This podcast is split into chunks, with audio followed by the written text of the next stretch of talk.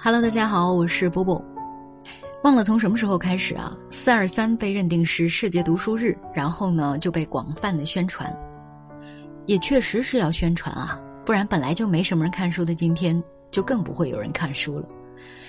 每到四月吧，我们做新媒体的都知道，总会有几个固定的选题，或者呢后台粉丝会一再的提示和追问，啊，愚人节。张国荣、人间四月天、植树节以及世界读书日，时间来到了四月末，就会很多人开始问了：“波波，世界读书日要来了，有没有书要推荐啊？或者你团不团书啊？”我的答案总是固定的。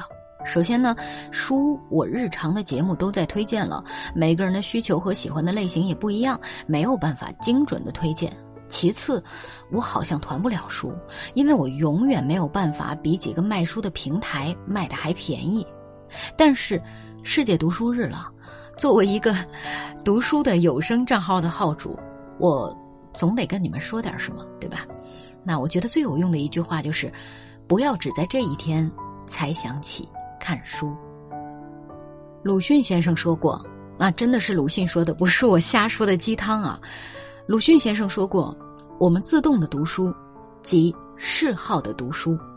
请教别人是大抵无用，只好先行泛滥，然后抉择而入手自己所爱的较专的一门或几门。但专读书也有弊病，所以必须和实社会接触，使所读的书活起来。几个意思呢？我翻译一下。嗯，竟然要翻译。读书啊，先从啥都看开始。”然后选出自己喜欢的，然后去深入研究，最后呢，最好让我们读的书有用，对吧？对吧？想读书就是这样开始，不必问别人的意见，因为每个人喜欢的类型不同。但你可以从我日常的节目里面找到自己喜欢的作者呀，比如你特别喜欢汪曾祺，那就从他下手好了。他老师又是沈从文，那沈从文你逃不过喽。沈从文一旦要是喜欢了千丝万缕跟他有关系的民国一大串的作者，你可能都想读一读，这就是够你读半年以上了。鲁迅先生的作品，小时候咱们读不懂，你现在试试也许还行。我的前半生你只知道是一书的作品改编的，但是子君、俊生的名字是从鲁迅的《伤逝》当中来的，那么就不妨去读一读《伤逝》，对吧？好了，如果这个时期的爱情故事还很吸引你，张爱玲你肯定也会喜欢的，不然就张恨水嘛。金粉世家你总知道的。顺手呢，因为京华烟云就把林语堂也读了。啊，我写这一串纯粹是自然跳出来的，手似乎就不用和大脑商量。这就是读书的，读完了还不甘心，还要关心这本书周边的关系啊。也因为这颗八卦之心，读了更多的书。我就变成了我妈口中那个怎么好像什么都知道一点的有意思的人。做有意思的人有很多好处，你跟什么样的朋友交流，跟什么样的顾客聊天，都可能会涉及到你过去读到的书。哪怕只是跟他讲了一个拍案惊奇里的案例，对方就觉得你这个人很有趣儿，这笔业务也许就成了，或者相亲就加分了。这大概也属于鲁迅先生所说的“让所读的书活起来吧”。当然了，我知道现在更流行的是成长类、指导类、方法类、成功学和励志学的书，市面上这类的书特别的多，这个作家也特别的多。但是我看过了一些以后，觉得嗯，道理讲的吧，和曾国藩呐、胡雪岩们呐。讲的差不多，当然还有国外的，像拿破仑、杰克韦尔奇、凯文凯利们，这些人都是能从困境中寻到曙光，在过去洞见未来，在死胡同里灵光一闪破了墙的人。想听谁讲道理，首先要先喜欢这个人。喜欢这个人，就要先去读他的传记。这样一来呢，你的书单又可以多排了半年。如此推测下。好了，一年后的四二三，你就不会再来问我要看什么书了，因为你已经足够了解自己喜欢的是柯南道尔还是柯南，或者你一直只是因为灰原哀在追柯南这部动漫。嗯，我为什么押了韵？对了，说到押韵啊，你肯定不能错过唐诗“三百首太苛求，一百首难度不大，和孩子比一比，读着读着你就会发现，啊，白日放歌须纵酒，竟然不是李白写。的，是一生愁苦的杜甫先生所写，误会误会。还有同样追星的人，你在饭圈砸了多少钱？人家汪伦就在桃花潭边给偶像李白唱了个歌，名留千古。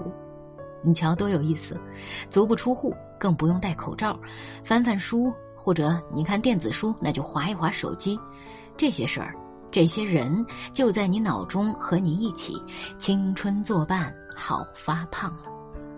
嗯，最后呢，还是要做一下广告。我知道，此刻的你可能只是听到了我的节目，不是在公号看到的。你也许只是喜欢听书的人，不是喜欢看的。那么，不然你就锁定我的频道吧，关注我的公号吧。听着听着，也许好奇心就驱使你去开始想打开某本书，或者点开某条广告了呢。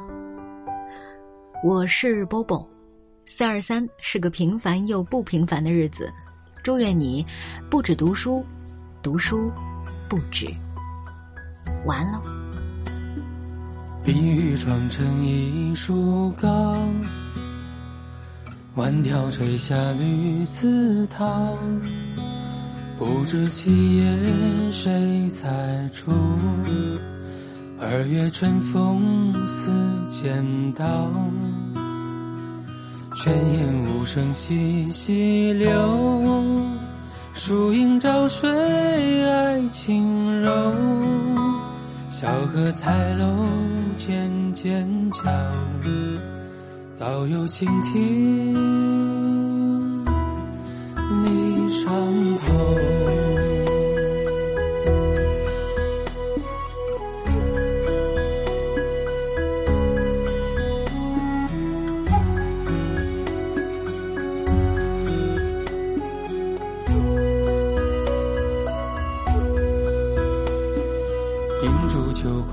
光能画屏，心若小山铺流萤。天阶夜色凉如水，我看牵牛织女星。冰雪林中着此身，不同桃李混芳尘。忽然一夜清想法，散作乾坤万里春。春有百花，秋有月，夏有凉风，冬有雪。